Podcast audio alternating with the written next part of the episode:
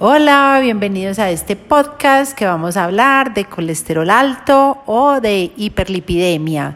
Soy Vero Abad de Vero Dice, pediatra endocrinóloga, y te voy a contar cómo sabemos eh, si tienes o no el colesterol alto.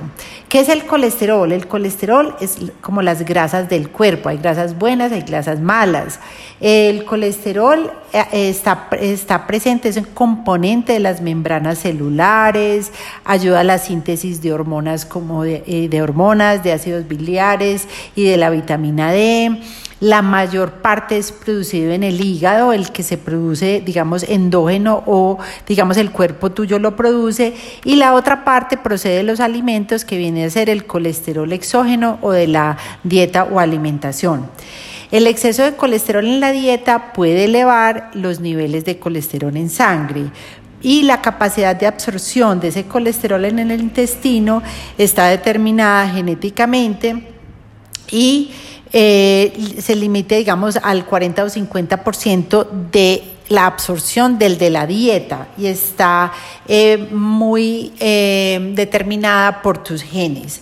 Existe una enfermedad que se llama la aterosclerosis o la deposición grasa en las arterias que llegan e irrigan con sangre a todas las células de tu cuerpo.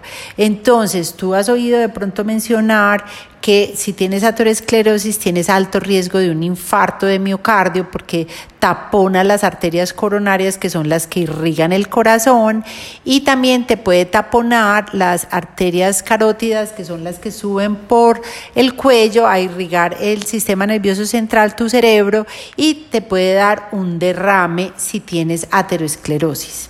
Entonces hablemos del colesterol bueno y del malo. Hablemos del bueno primero.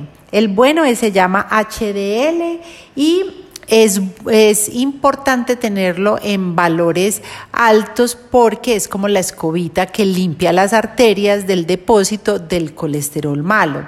¿Cómo subimos ese HDL? Primero que todo con una buena alimentación, eh, que sea balanceada, que tenga alto consumo de fibra, de granos, de frutas, de verduras y que tenga bajo consumo de, de grasas. Y el ejercicio también te ayuda a subir ese colesterol HDL. Está el colesterol malo que se llama LDL y ese se produce en el hígado y hace que em, viaje por todas las células del, perdón, por toda la, pues por toda la circulación y hay, hay personas o familias que pueden tener una hiperlipidemia familiar, que es que producen exceso de colesterol LDL en el hígado, ¿cierto? Entonces es muy importante que si tú tienes un abuelo o un papá o mamá o un tío de menor de 55 años con enfermedad cardiovascular, todos los niños de esa familia mayores de dos años se deben hacer un perfil de colesterol o un perfil lipídico para saber cómo tienes el colesterol total, el HDL que es el bueno, el LDL que es el malo y los triglicéridos.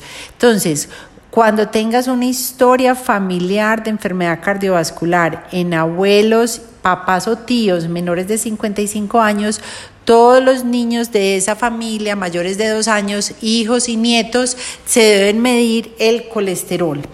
Y hay otros casos en que el receptor del LDL no está bien o hay otros casos en que uno de los componentes del LDL que se llama la apoproteína B no funciona y entonces el LDL no se puede unir al receptor y se queda todo eh, en sangre y permanece en sangre. Pero entonces esas son variantes genéticas que tú puedes averiguar que mm, circula en tu familia.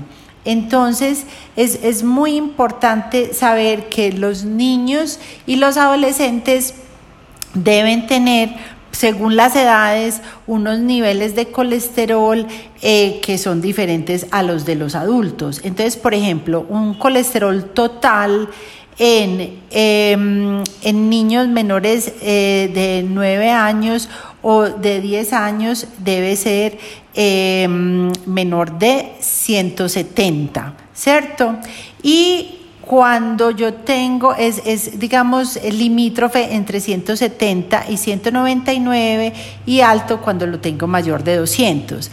Aquí es muy importante, si yo lo tengo mayor de 200, revisar si es a expensas del colesterol bueno, que es el HDL, o si es por exceso del colesterol malo, que es LDL.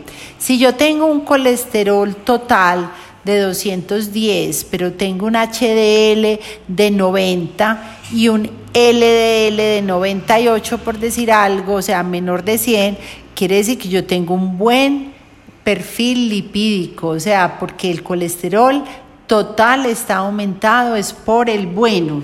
Entonces, eso es muy importante que sepamos que hay colesterol bueno, que es el HDL, que el ideal es que esté mayor de 45 y el LDL debe ser menor de 110 en los niños, es limítrofe entre 110 y 129 y aquí hay que mirar si yo tengo una historia de enfermedad cardiovascular o de hiperlipidemia y mayores de 130, digamos que se consideran como de, ponerles atención. Sin embargo, no ameritan tratamiento, niveles de colesterol menor, de LDL menores de 159. Esto es tratamiento médico. Todos los pacientes, todos, todos se les debe recomendar buenos hábitos y más si en tu familia corre el colesterol alto eh, a expensas del LDL entonces debes comer más em, a la parrilla, más al vapor, más digamos sudado, al horno y evitar lo frito, lo apanado, lo gratinado, las salsas cremosas. Eh, aquí digamos el huevo, eh, es muy importante que tengamos ese concepto del huevo. El huevo no, digamos, no aumenta el colesterol, sin embargo, si tú tienes una historia familiar de colesterol alto y tú consumes huevo, diario, pues puedes disminuir la cantidad de huevo a la semana para que no, pues como para ayudarle a esa alimentación, a esa dieta de no subir tanto tu colesterol. Y la persona que no tenga problema de colesterol puede consumir, y sobre todo los niños y los adolescentes, que es una fuente de proteína, puede consumir el colesterol eh, tranquilamente.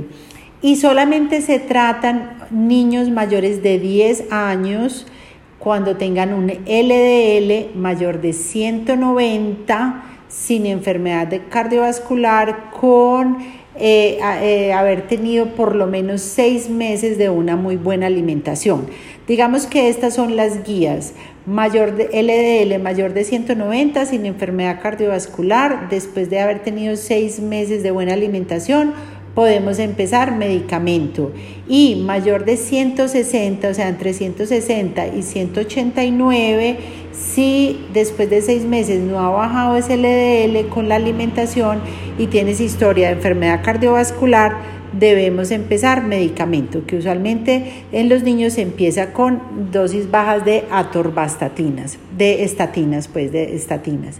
Entonces, las guías son muy importantes de que sigamos este, estos niveles de colesterol mayores de dos años si hay historia de enfermedad cardiovascular en la familia y de todas maneras si tú tienes un sobrepeso, si tienes una obesidad, si tienes concomitante otras enfermedades como diabetes, ya sea diabetes tipo 1, diabetes tipo 2, los, los niveles de colesterol los debes tener ideal en las metas para tu edad y para tu sexo, ¿cierto?